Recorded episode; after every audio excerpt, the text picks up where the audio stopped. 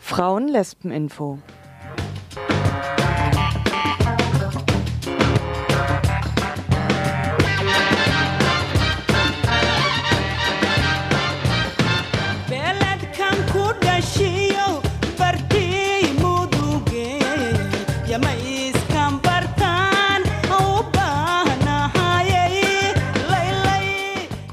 Abend, liebe Frauenlesben. Willkommen zur heutigen Ausgabe des Frauenlesben-Infos hier in Radio Dreieckland, das ihr in der kommenden Stunde hören könnt. Und bevor wir anfangen, möchte ich nochmal durchsagen, dass ihr uns gerne auch telefonisch erreichen könnt mit Fragen oder Hinweisen oder Diskussionsbedarf. Unsere Telefonnummer ist die 0761 und dann 31028. Und jetzt kommen wir zur Themenübersicht. Als erstes gibt es zwei Interviews zur momentanen Lage in Afghanistan. Wir haben gefragt, wie die Frauen die neue Übergang, die Veränderungen durch die neue Übergangsregierung einschätzen und vor allem auch die Veränderung für die Frauen. Ja, das wird den größten Teil des Infos ausmachen. Und zum Schluss geht es dann noch um die NATO-Sicherheitskonferenz, die vom 1. bis 2. Februar stattfinden wird in München. Ja, was das überhaupt ist, warum Frau dagegen sein muss und dann, wie man da hinkommt. Ja, und vor dem Afghanistan-Beitrag jetzt erst noch mal ein bisschen Musik.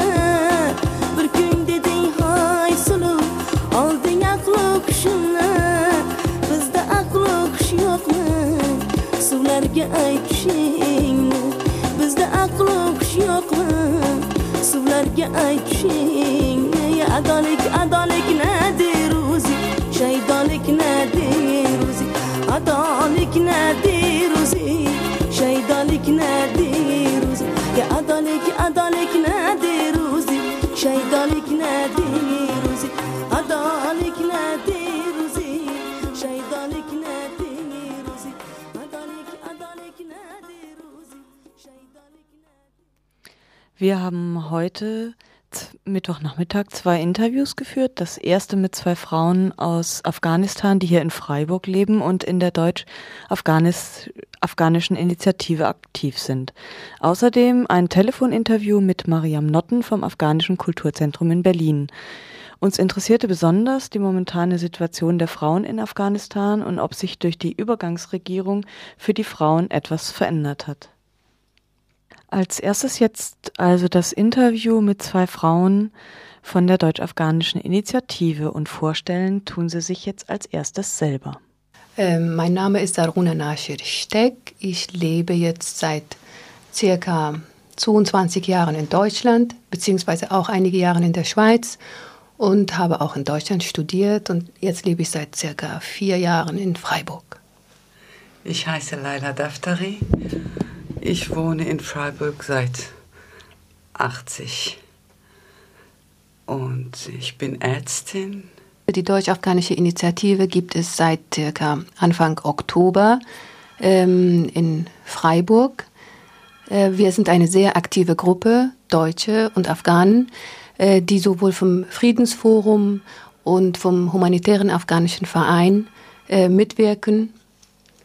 Ähm, wir haben jetzt den ersten Projekt äh, mit der Caritas International ähm, gemacht und ähm, da sind einige von unserer Gruppe, Deutsche und Afghanen, nach Herat gefahren und von da aus auch nach äh, Nordosten und haben ähm, circa 100 Tonnen Lebensmittel und Kleider äh, an den Flüchtlingen, äh, afghanische Flüchtlingen verteilt. Ähm, es sind momentan sehr viele Projekte. Unser Vorteil ist natürlich, ähm, das sind Afghanen, die vor Ort auch ihre Erfahrung haben. Und ähm, wir werden demnächst mindestens zwei Projekte parallel äh, laufen lassen. Ähm, in, äh, es wird entweder im Herat sein oder äh, in Kabul. Ähm, was wir gerne machen möchten, ist natürlich auch äh, Hilfe zur Selbsthilfe, damit die Afghanen ähm, selbst sich helfen können. Und ähm, ja, was daraus wird, werden wir bald sehen. Ja. Sie das.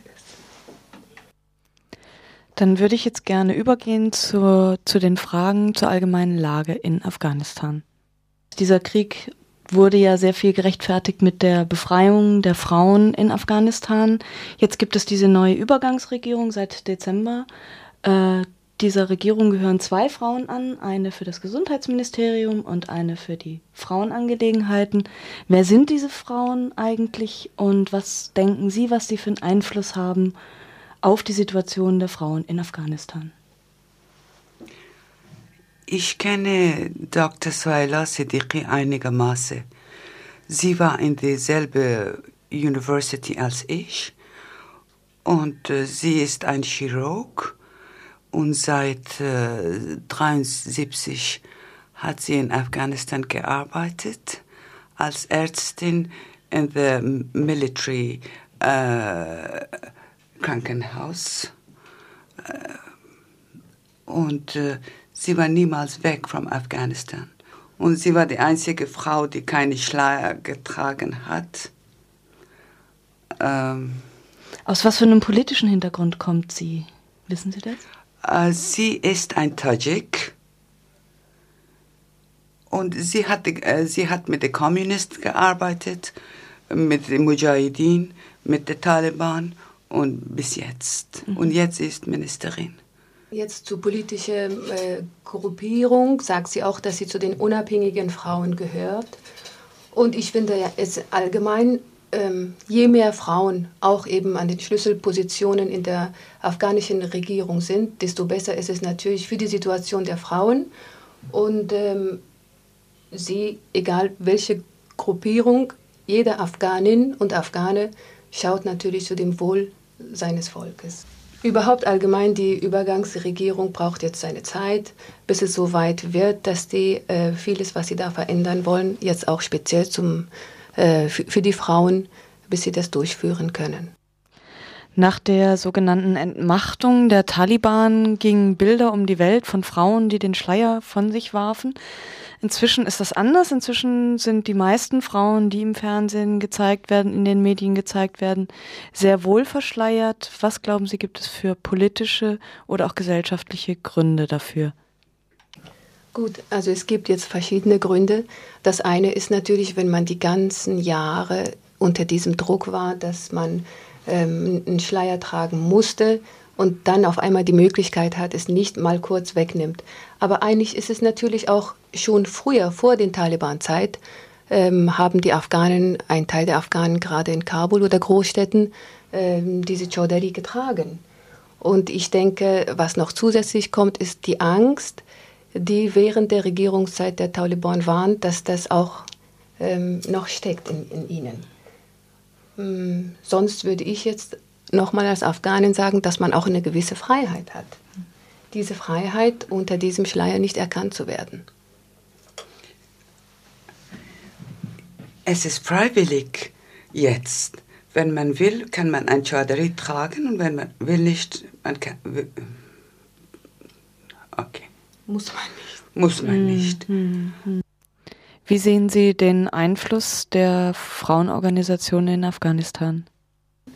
Es gibt natürlich ähm, jetzt seit, äh, seit ähm, September, würde ich sagen, oder vorher, Anfang September, ähm, wurde die Gruppe Rava ziemlich in, im Westen bekannt. Davor, muss ich sagen, kannte eigentlich, kannten sehr wenige diese Untergrund, ähm, Untergrundfrauengruppe. Ähm, nachdem der Film von Frau Zohira Shah im, beim Phoenix gezeigt wurde, wurde es ziemlich bekannt. Aber es gibt natürlich auch sehr viele andere Frauenorganisationen, die ähm, seit, seit 20 Jahren aktiv arbeiten und ähm, einiges auch verändert haben in Afghanistan. Werden die Frauenorganisationen wie zum Beispiel die RAVA, die bisher im Untergrund gearbeitet haben, jetzt in dieser neuen Regierung die Möglichkeit haben, legal zu arbeiten? Ja, das hoffen wir natürlich. Das hoffen wir sogar sehr. Und auch während der Taliban-Zeit waren sehr viele ähm, ähm, humanitären Vereinen oder andere Vereine, die ähm, auch Untergrund sehr viele Mädchenschulen unterstützt haben. Sie haben es ja mm, jetzt nicht mehr nötig. Viele Minister der Übergangsregierung kommen aus fundamentalistischen Parteien, was die Rava dazu gebracht hat, doch sehr skeptisch zu sein, ob sich was verändert. Und für sie gerade die Folge davon ist, dass sie erstmal noch im Untergrund bleiben. Ich würde da sagen, dass die Zeit das Ganze eben im Laufe der Zeit äh, auch zeigt, ähm, wie das sich entwickelt. Es sind natürlich auch ähm, sozusagen im Gänsefüßchen Fundamentalisten, aber wir müssen auch sehen, dass Afghanistan ein islamisches Land ist. Und ähm, das, wird auch so, mm, das wird auch so bleiben, weil die Menschen das auch wollen und auch alle Muslimen sind, das heißt die Mehrheit. Um einfach die, das politische Bild in Afghanistan zu verändern, äh, sind jetzt ähm, speziell Frauen, die in Afghanistan leben, die werden die, dieses Bild verändern. Nicht Afghaninnen, die in Europa zum Beispiel leben und von hier aus humanitäre Arbeit leisten. Was sie allerdings, was, was wir hier versuchen auch zu machen, äh, schon der Beginn äh, Hilfe zu Selbsthilfe. Das bedeutet, dass die Frauen selbstständig werden. Und schon diese Selbstständigkeit und auf eigenen Füßen stehen, bedeutet eine große Veränderung in der gesellschaftlichen Struktur Afghanistans, wo ähm, und eigentlich afghanische Frauen waren und sind immer aktiv. Werden Frauen, die sich gerade im Moment ja gerade auch aus Deutschland oder auch aus den USA für afghanische Frauen einsetzen, werden die eine politische, ähm, einen politischen Einfluss haben? Also ich muss sagen, ähm, jetzt direkt hoffe ich es nicht das ist sowieso ganz wichtig, dass ähm, Afghanistan eben von den Afghanen selbst regiert werden muss, egal jetzt Frauen oder Männer. Ähm, was allerdings vielleicht eine Rolle spielt, sind ähm, die Leute, die jetzt im Westen oder auch in Australien gelebt haben, sie auch mit ihren Einflüssen, Afghanen oder eben auch ähm, Europäer nach Afghanistan demnächst kommen. Ähm, da ändert sich natürlich auch das Bild und das, ähm, ja, das Verständnis, die politische hm, Sichtweise, vieles. Sie sollen die Afghanen, die hier studiert haben, die Möglichkeit geben, nach, Haus, äh, nach Afghanistan zu gehen und dort äh, helfen äh, für den Umbau auf Afghanistan. Mhm. Was für uns sehr, sehr wichtig ist, dass man ähm, die Afghaninnen selbst die Möglichkeit gibt, dass sie ihr, ihr Land aufbauen. Egal jetzt auch wieder, ob Männer oder Frauen. Aber auch eben bei den Frauen, ähm, die Projekte, die von hier, von Europa oder von Amerika aus gemacht werden, muss ganz bewusst mit Afghanen gemacht werden. Und das sieht man leider sehr, sehr wenig. Eine Form der Hilfe, die geleistet wird, ist, es werden, werden Spenden gesammelt. Ähm, was passiert eigentlich mit diesen Spendengeldern? Das ist eben ähm, wichtig, dass äh, das Geld auch am richtigen Ort kommt. Zum Beispiel unser Projekt, wir haben ehrenamtlich zwar gearbeitet, das kann man natürlich auch auf die Dauer nicht, aber ähm, es, man muss wirklich versuchen, dass mindestens 70 Prozent konkret äh, das Projekt, das man vorschlägt, auch dafür ausgegeben wird. Und ähm, ich kann jetzt ein Beispiel sagen. Ähm, der Herr Farhad Yor, der jetzt gerade aus dem äh, Iran wieder zurück ist, hat erzählt, als er in Herat war, waren von einer Hilfsorganisation drei Personen, die im Herat stecken geblieben sind. Sie wollten nach Mashhad in den Iran, konnten allerdings nicht. Es sind 140 Kilometer. Und dann haben sie sich ein Flugzeug bestellt für 20.000 Dollar, sind sie dann von Herat nach Mashhad geflogen worden. Das ist natürlich, das steht nicht im Verhältnis und mm, das, das tut einfach weh, weil wir versuchen, wir haben jetzt versucht mit so wenig Ausgaben wie möglich, auch mit Übernachtungen ähm, äh, für fünf bis zehn Mark, ähm, dass wir eben billige Ausgaben haben. Und ähm, da fliegt einer für eine Stunde, ähm, ja, 40.000 Mark mal dahin, es tut einfach weh. Wie schätzen Sie die, den Einfluss der demokratischen Kräfte in Afghanistan ein? Mm, die demokratische Kräfte. Also es ist so, dass ähm, Afghanistan eigentlich aus sehr viel, ist ein Vielvölkerstaat. Im Laufe dieser 20 Jahre Krieg gab es auch verschiedene ähm, politische Richtungen. Aber im Großen und Ganzen muss ich sagen, es gab, ist noch nie vorgekommen, dass Afghanen so stark motiviert und voller Hoffnung für, ähm, für die Zukunft ihres Landes schauen und auch aktiv mitmachen. Es gibt natürlich ähm, ähm, zum Beispiel jetzt, ob es jetzt Kommunisten sind, ob es während der Mujahideen-Zeit und diese Partei der Mujahideen, ob es der, die Taliban-Anhänger ähm, sind. Also all diese Richtungen können natürlich auch demokratisch sein. Dass man, wenn man eben nicht Richtung Fundamentalismus geht, egal in welche Richtung, eben zu stark, sondern in die Mitte bleibt.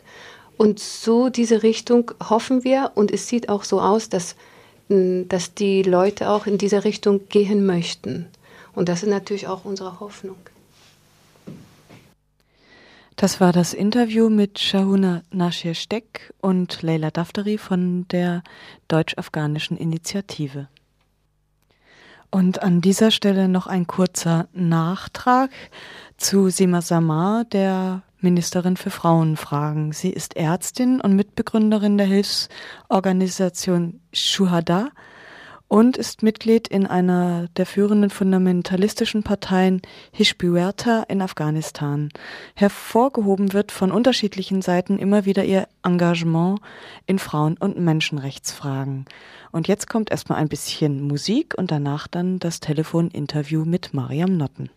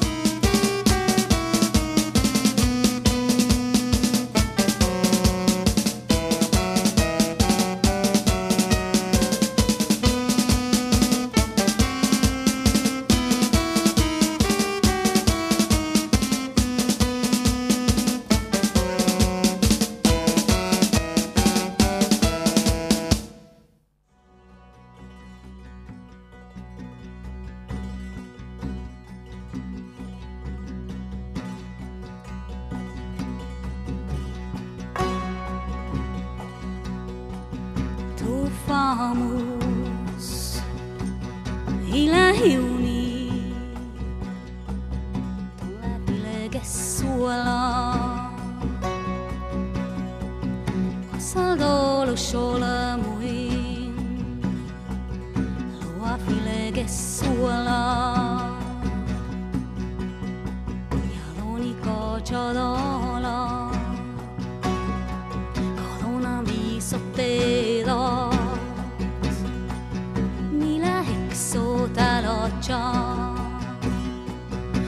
ve I in un mia tu famos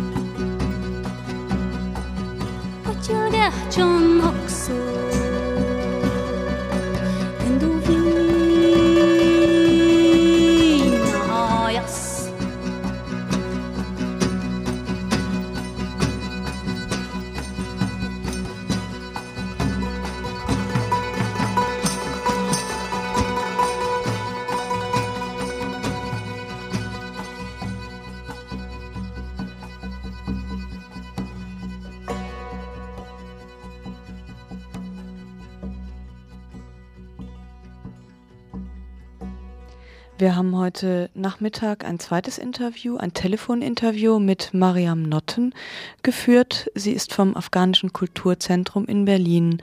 Auch sie habe ich nach den Ministerinnen der Übergangsregierung gefragt. Ja, die Suhaila Siddiq ist in Afghanistan wohl auch sehr bekannt, nur nicht in, im Ausland. Nämlich sie hat unter den Sowjets äh, auch als Ärztin im Militärhospital gearbeitet und äh, bis zu dem Rang, äh, also General, Generälen gebracht und danach unter der Nordallianz ebenso diesen Rang, militärischen Rang behalten und in diesem Militärhospital gearbeitet und gar so mh, unter den Taliban. Zuerst haben die Taliban sie etwas so für eine Weile entlassen, aber dann haben sie sie wieder äh, eingestellt und ähm, dann hat sie auch unter den Taliban im Militärhospital in Kabul gearbeitet. Und was für einen politischen Hintergrund hat sie? Wissen Sie das? Äh, naja, eigentlich, wenn man so sagt, sieht, dass sie mit allen Regimen, die sehr ideologisch unterschiedlich waren, zusammenarbeiten könnte, während andere Ärzte und Ärztinnen in ihrer Position die ganze Zeit eben ähm, verfolgt wurden unter den Sowjets, unter den Taliban und mussten das Land verlassen. Und manche sind sogar ins, mm, ja, getötet worden, ins Gefängnissen ja, eingesperrt wurden, dann kann man sich, ich weiß nicht, was da für eine politische äh, Hintergrund man muss haben, dass man mit allen diesen drei Regimen doch zusammenarbeiten kann. Mhm. Wie schätzen Sie denn die, den Einfluss jetzt dieser beiden Ministerinnen tatsächlich auf die Situation der Frauen in Afghanistan ein?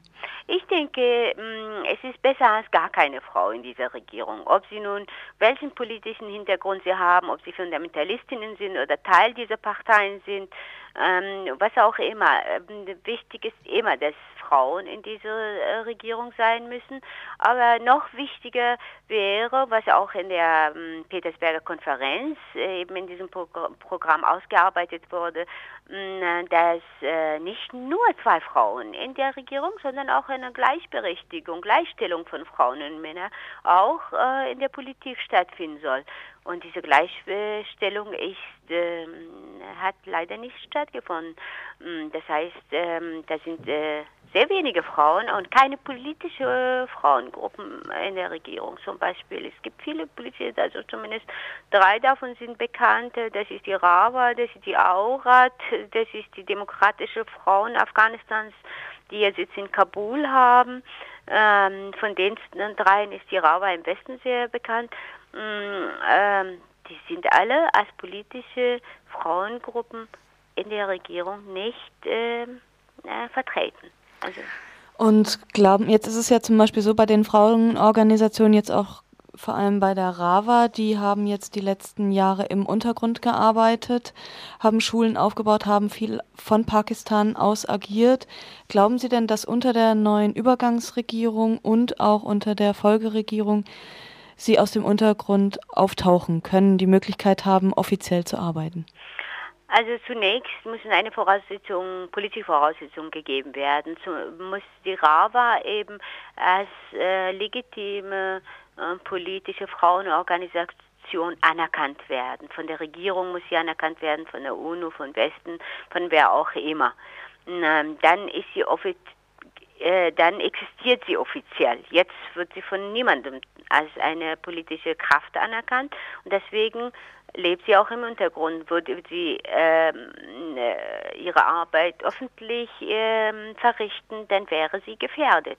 Allein schon in Pakistan von der pakistanischen Regierung. Ja. Mhm. Von daher, die werden ja zunächst erstmal im Untergrund bleiben. Aber wenn man die Entwicklung in Kabul sieht, in Afghanistan sieht, sind alle Zeichen dafür, dass sie weiterhin äh, im Untergrund bleiben werden. Denn die afghanische Regierung, also der Justizminister, ähm, hat äh, Ende November ganz klar gesagt, dass die Scharia weiterhin äh, für Afghanistan gültig sein wird. Er sprach von ähm, milderen Hinrichtungen und dann hat ein Richter des obersten Gericht, äh, obersten Tribunal in Kabul diese mildere oder milde Hinrichtung versucht zu erläutern. Er sprach eben davon, dass die Frauen mh, mm, oder Männer bei, bei moralischen Verfehlungen, was auch das sein mag, weiterhin eben äh, hingerichtet werden, aber eben mit, durch Steinigung, aber mit kleineren Steinen und nicht mit großen Steinen wie unter die Taliban. Äh, dann äh, sprach er noch davon, dass äh, falls sie geständig sind, dann werden sie nicht an Händen, Füß, Füßen gefesselt, sondern eben ähm, ungefesselt gesteinigt. Somit hätten sie die Möglichkeit wegzulaufen und wenn sie weg, wenn es ihnen gelingt, weg, wegzulaufen, dann wird man sie begnadigen. Ansonsten, wenn sie nicht geständig sind, dann ähm, äh, wird ihnen eben äh, die Hände und Füße gebunden und äh, mit kleineren so Steine gesteinigt. Also der, dergleichen Perversitäten haben sie eine Menge von sich gegeben und seit Ende November sitzen auch in, zum Beispiel allein im Raum Herat ähm, rund ein Dutzend Frauen wegen im Gefängnis äh, wegen der äh, sogenannten moralischen Verfehlung. Ihnen wird vorgeworfen, dass sie ihre Familien, ihre Ehemänner äh, verlassen hätten und weggelaufen wären. Und das wissen wir auch, dass äh, unter den Taliban, aber auch unter der Nordallianz Frauen in Zwangsehen eingeführt wurden. Und diese Frauen dachten, unter diese neue Regierung hätten sie die Chance, äh, diese Zwangsehen zu entkommen. Ähm, das ist äh, aber nicht der Fall gewesen. Man hat sie wieder eingesperrt und ihnen droht eben diese mildere, sogenannte milde Hinrichtung mit kleinen Steinen, weil sie sich so eine moralische Verfehlung geleistet haben. Mhm. Aus diese, also diese, äh, diese Zeichen, also das sind keine guten Zeichen für Frauenorganisationen wie Rawa, die im Untergrund arbeiten. Mhm. Jetzt gibt es ja schon einige gemäßigte Minister jetzt auch auf unterschiedlichen Posten. Wie schätzen Sie denn den Einfluss auf eine Veränderung in Afghanistan ein von diesen Ministern? Ich meine, jeder Mensch kann äh, die Welt verändern. Auch jeder Mensch, äh, jeder Mann, der in dieser Regierung sitzt, wenn er Demokrat ist, wenn er gemäßigt ist, würde er nicht ohne Einfluss sein. Nur die Frage ist, in welcher Relation, in welchem Verhältnis zu der Nordallianz. Immerhin, da sind drei ähm, ausgewachsenen fundamentalistischen Kriegsparteien, die in der Regierung sitzen und die sind bewaffnet. Die haben bewaffnete Gruppen und die haben die Mehrheit in dieser Regierung. Ne? Das ist äh, das Gegengewicht ist nur diese Delegation von König ähm, und de, äh, in diese Delegation kommen in der Tat also sind einige gemäßigte Männer ähm, in der Regierung. Und äh, mhm. muss man sehen, wie viel Einfluss sie haben. Aber man muss auch eben auch kontrollieren, diese Regierung. Und ähm, gucken, ob die auch wirklich das, was sie in Petersberg äh, ausgearbeitet haben, ähm, insbesondere was äh, Menschenrechte angeht, auch äh, sie umsetzen in der ähm, ähm, in die Praxis. Denn bald werden da wenig Journalisten geben in Afghanistan und äh, dann solche Nachrichten wie diese mildere Hinrichtung oder dass Frauen noch im Gefängnis äh, sitzen, äh, wird äh, sehr schwer na, ja, nach außen dringen. Zumal sie auch sogar eine Kommission für die Kontrolle der Medien eingerichtet haben. Und diese Kommission hat die Aufgabe, mm, jede Woche einmal ähm, zu tagen und äh, alle Nachrichten und Meldungen ähm, zu überprüfen und, wie Sie selber sagen, zu werten. Also inhaltlose Nachrichten sollten und Meldungen sollten nicht ähm, äh, veröffentlicht werden oder ähm, Nachrichten und Meldungen, die eben der Regierung schaden würden, dürfen nicht veröffentlicht werden und dergleichen mehr. Ne? Das ist schon, ähm, sieht nicht sehr gut aus, ja, mhm. dass sie das Versprechen, was sie in Petersberg gegeben haben, umsetzen. Welche Möglichkeit sehen Sie von Einfluss von jetzt aus de, von Frauen, vor allem auch aus dem Westen in Afghanistan? Ziemlich großen Einfluss, wenn es darum ge äh, gehen würde, dass man wirklich so eine Kontrollinstanz äh, zusammenstellt, was ich als Beobachtergruppe oder Beobachterkommission nennen würde. Und in dieser Kommission sollte aus ähm, zum Beispiel Friedensinitiativen, aus Frauen, ähm, Rechtsorganisationen, von den, auf, bis zur äh, UNO-Ebene, auch Politikerinnen, Wissenschaftlerinnen oder aber auch Männer, demokratische Männer, sollen sich zusammentun und zur Aufgabe machen, wirklich das tun und lassen dieser Regierung und ihre Arbeit zu kontrollieren und Bericht zu erstatten und nach außen zu bringen. Sonst werden wir wieder alleine gelassen mit dieser Gruppe, mit diesen Männern. Das war das Interview mit Mariam Notten vom Afghanischen Kulturzentrum Berlin.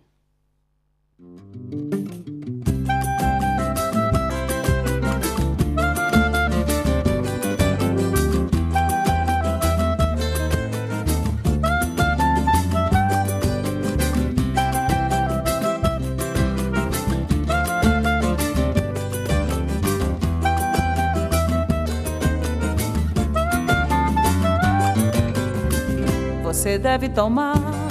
Banho cheiroso você deve tomar. Banho cheiroso pra acabar com essa mufina e o corpo fica jeitoso. Pra acabar com essa mufina e o corpo fica jeitoso. Você deve tomar. Banho cheiroso você deve tomar. Banho cheiroso pra acabar com essa mufina e o corpo fica jeitoso. Pra acabar com essa mufina e o corpo fica jeitoso. Você sente uma moleza sem ter doença nenhuma.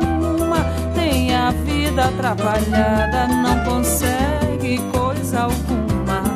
Então ouça meu conselho, ele é muito valoroso. Pois não perca mais seu tempo e tome um banho cheiroso. Você deve tomar banho cheiroso, você deve tomar banho cheiroso pra acabar com essa morfina e o corpo fica jeitoso. Pra acabar com essa morfina e o corpo fica jeitoso. Você deve tomar banho cheiroso, você deve tomar banho cheiroso pra acabar com essa morfina e o corpo fica jeitoso. Pra acabar com essa morfina e o corpo fica jeitoso.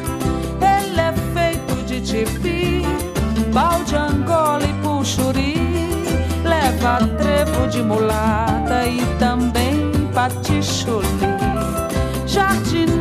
pataqueira e também manjericão. Leva rosa todo ano, amoníaco e açafrão. Você deve tomar banho cheiroso, você deve tomar banho cheiroso pra acabar com essa morfina e o corpo fica jeitoso. Pra acabar com essa morfina e o corpo fica jeitoso. Você deve tomar banho cheiroso, você deve tomar banho cheiroso fica jeitoso pra acabar com essa mofina.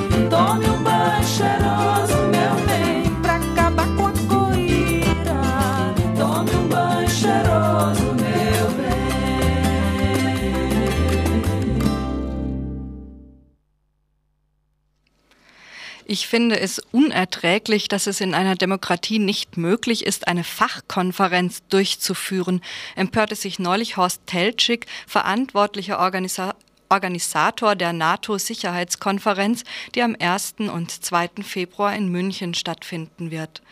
Bedroht sieht er die Durchführung dieser Fachkonferenz von einem breiten Bündnis antimilitaristischer NATO-Kritiker und Kritikerinnen, die zu einer Gegendemonstration in München aufgerufen haben. Etwa 200 hochkarätige Militärs, Politiker und Industrielle, darunter 30 Außen- und Verteidigungsminister aus EU- und NATO-Ländern, werden auf der alljährlich stattfindenden Sicherheitskonferenz über unsere Sicherheit beraten. Themen sind, wie könnte es anders sein, der internationale Terrorismus und die globale Sicherheit dass die NATO-Sicherheitskonferenz jedes Jahr stattfindet, aber erst in diesem Jahr nennenswerten internationalen Protest hervorruft, der auf große Gegenaktionen hoffen lässt, das hat schätzungsweise mit den neuen NATO-Strategien und vor allem mit dem Antiterrorfeldzug des Militärbündnisses zu tun. Joint Vision 2010 heißt das neue US-Konzept, das kurz gesagt die militärisch gesicherte Dominanz im ganzen Schlachtgebiet zu Luft, See, Land oder Weltraum sichern soll. Als Feinde werden in diesem Konzept diejenigen definiert, die gegen die Interessen der NATO-Alliierten agieren. Neben diesen Vorstellungen der USA wird es auf der Sicherheitskonferenz in München aber auch um europäische und vor allem um deutsche Interessen an militärischer Macht gehen. Für Deutschland, das in den letzten drei Jahren immerhin drei Militäreinsätze bestritten hat, im Kosovo, in Mazedonien und jetzt in Afghanistan, gilt es, Großmachtinteressen durchzusetzen und die EU mit ihrer 60.000 Mann und Frau starken, schnellen Eingreiftruppe, die bereits nächstes Jahr zur Verfügung stehen soll, möchte in Sachen Militärmacht auch ein Wörtchen mitreden. Schließlich handelt es sich bei dieser Truppe um das EU-Projekt, das gerade mit größter Intensität und Finanzaufwand vorangetrieben wird. Ob nun die aufgestockten Krisenreaktionskräfte der BRD, die schnelle Eingreiftruppe der EU, der erste Verteidigungsfall der NATO oder der Antiterrorkreuzzug Kreuzzug der USA, der Trend geht eindeutig in Richtung Krieg statt ziviler Konfliktlösungen. Und das globalisierte Kapital verdient daran, was zum Beispiel eindrucksvoll durch die Tatsache belegt wird, dass die NATO-Sicherheitskonferenz in München durch die Herbert Quandt Stiftung des BMW-Konzerns finanziert wird. Von Genua nach München stoppt die Kriegspolitik der NATO und EU-Staaten, heißt der Aufruf des Münchner Anti-NATO-Komitees, der von etwa 100 Gruppen unterstützt wird, von Antifas über die BUKO bis PDS-Attack und diversen Friedensgruppen und auch Unterstützer und Unterstützerinnen aus dem europäischen Ausland werden erwartet. München droht das Chaos, titelte die Münchner Abendzeitung letzte Woche und Horst Teltschik sieht, wie anfangs zitiert, die Demokratie gefährdet. Um die Demokratie zu retten, wird die Münchner Innenstadt für die Dauer der Konferenz weitgehend abgeriegelt und das Demonstrationsrecht wird vorsorglich eingeschränkt. Rund um die bayerische Landeshauptstadt sollen mehrere Abschirmringe errichtet werden, um potenzielle Demonstrantinnen und Demonstranten gar nicht erst nach München reinzulassen. Geplant ist auch, das Schengener Abkommen außer Kraft zu setzen und damit den freien Grenzverkehr einzuschränken. Ob Demonstration und Kundgebung überhaupt genehmigt werden, steht noch in den Sternen. Dieses Demokratie-Rettungsprogramm ist vor allem überaus einleuchtend, wenn man die gefährlichen Aktionsaufrufe liest, die derzeit gegen die Sicherheitskonferenz im Umlauf sind an alle Pink Silver Street Reclaimers, Queer Folk, Karnevalistinnen, Narren und Närrinnen, Hippies, Goa Freaks, Friedenfreundinnen, Radical Cheerleaders, Schülis, Studis und Wesen, heißt es da zum Beispiel. Wir möchten den Kriegstreiberinnen, den Planern von Folter, Hunger, Mord und Totschlag, die dann im Nobelhotel Bayerischer Hof sitzen, unser lebendiges, pulsierendes Leben, unseren verrücktesten, fantasievollsten, kreativsten und tanzbarsten Widerstand entgegensetzen lassen. Das klingt gefährlich. Wer gegen die NATO-Sicherheitskonferenz in München demonstrieren will, sei es nun auf der Kundgebung am Freitag, den 1. Februar um 17 Uhr auf dem Marienplatz, beim eben zitierten Karneval gegen NATO am Samstag, 2. Februar um 10 Uhr auf dem Jakobsplatz oder bei der zentralen internationalen Demonstration ganz ernsthaft dann um 12 Uhr auf dem Marienplatz, auch am Samstag, derjenigen oder demjenigen sei empfohlen, sich über das Internet näher zu informieren, denn dort sind auch Organisationen organisatorische Fragen wie zum Beispiel Schlafplätze angesprochen. Folgende Homepage ist da zu empfehlen: www.buko24.de. Und in Freiburg kursieren auch einige gedruckte Aufrufe mittlerweile. Die sind zum Beispiel hier beim Radio oder im Strandcafé zu haben. Beides in der Adlerstraße 12. Einer davon, der ist von der universitären, von den universitären Antikapitalistinnen. Und da gibt es auch ein regelmäßiges Treffen, nämlich an der Uni im Café Europa, das ist im KG 2, jeden Mittwoch um 18 Uhr. Widerstandskollektiv nennt sich das. Und es gibt auch einen Bus, der aus Freiburg nach München fährt am 2.2 also zu der zentralen Demo dann und auch zu dem Karneval äh, gegen NATO oder wie es hieß. Und da gibt es jetzt eine Telefonnummer, wo nähere Infos zu kriegen sind. Das ist hier 0761 in Freiburg und dann die 8812592. Ja, so viel dazu.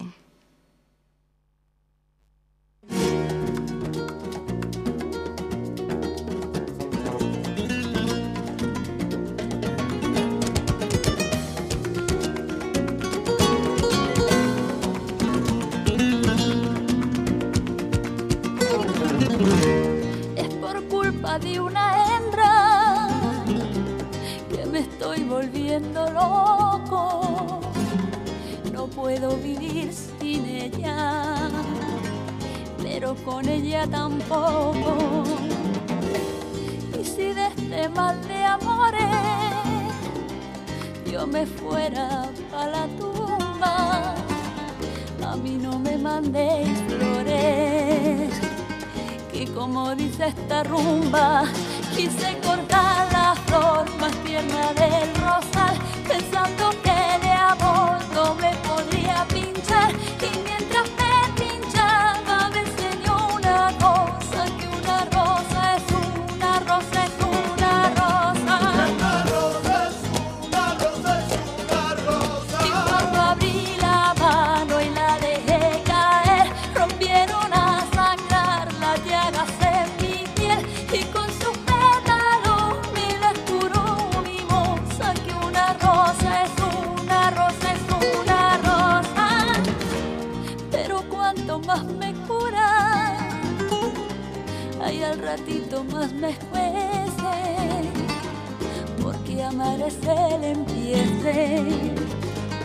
de la palabra amargura. Una mentira y un credo por cada espina del tallo injertándose en los dedos. Una rosa es un rosario, quise cortar la flor más tierna de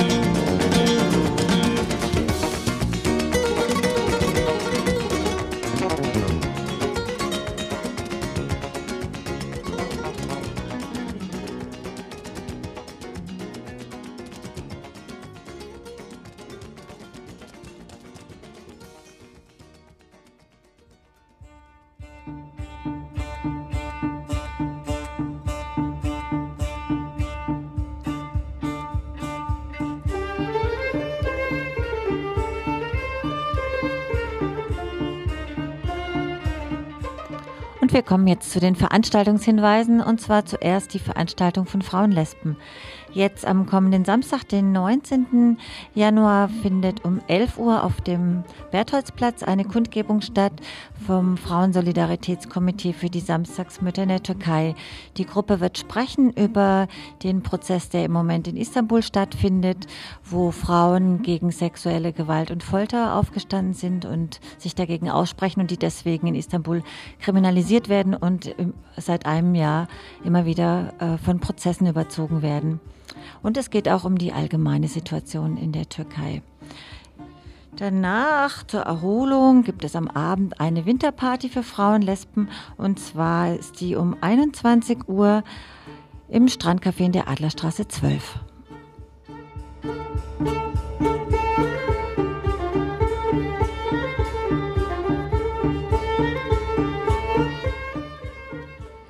Das Frauenreferat des UASTERS macht eine Infoveranstaltung über Frauenprojekte in Burkina Faso. Das Ganze findet statt am Donnerstag, den 24. Januar im Kulturcafé in der Alten Uni in der Bertholdstraße 17 um 19.30 Uhr. Ob diese Veranstaltung tatsächlich nur für Frauen ist, weiß ich nicht. Was auf jeden Fall nur für Frauen ist, ist die Party, dessen, dessen Erlös einem dieser Projekte, vorgestellten Projekte zugeht. Die ist am 18.01. jetzt an diesem Freitag in der KTS.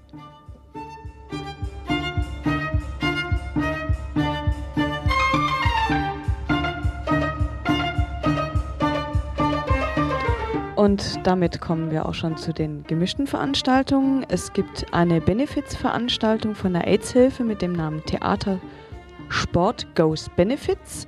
Das ist Improvisationstheater für einen guten Zweck. Sechs Freiburger Gruppen improvisieren. Das Ganze findet statt im Bürgerhaus Zeringen am 17.01. um 19.30 Uhr.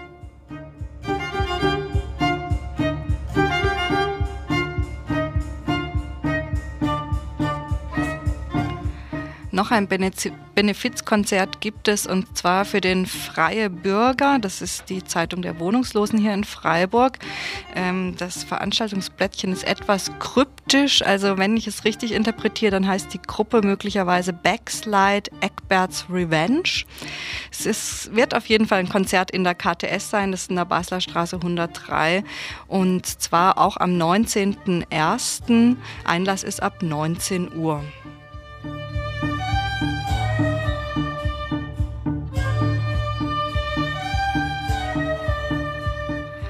Und als letztes möchten wir noch einen Flohmarkt der besonderen Art ansagen in der Greta Fabrik, ebenfalls am Samstag, den 19. Januar, und zwar von 11 Uhr bis 15 Uhr. Und da gibt es alles Mögliche, was ihr schon immer haben wolltet, zum Beispiel Baukrug, Türen, Fenster, Beschläge, Schlösser, Schlüssel, Drücker, Sandsteine, Balken, Waschbecken, Armaturen, Lampen, Kleinmotoren, aber auch Bücher, Klamotten, Schuhe, Geschirr, Musik, Krimskrams, Krusch, Ski und Bademoden. Und außerdem gibt es was zu essen, nämlich Suppe, Glühwein, Kaffee, Kuchen und so weiter. Und dann gibt es noch Führungen, ähm, wer schon immer mal das Greta Gelände ähm, genauer kennenlernen wollte, um 13 und um 15 Uhr.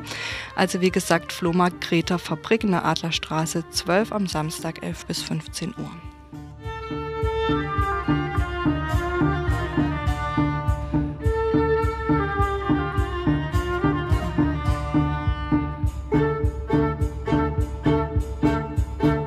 Wir verabschieden uns jetzt von euch vom Frauenlesben-Info. Wenn ihr Mittwochabend die Sendung hört, habt ihr die Chance, nochmal Donnerstag um 10 Uhr die Wiederholung zu hören. Und wenn ihr am Donnerstag hört, könnt ihr das leider nicht. Dann müsst ihr auf die nächste Sendung warten und die ist dann wieder ganz aktuell und ist zu hören am Mittwoch, den 30. Januar um 18 Uhr. Bis dahin sagen wir Tschüss.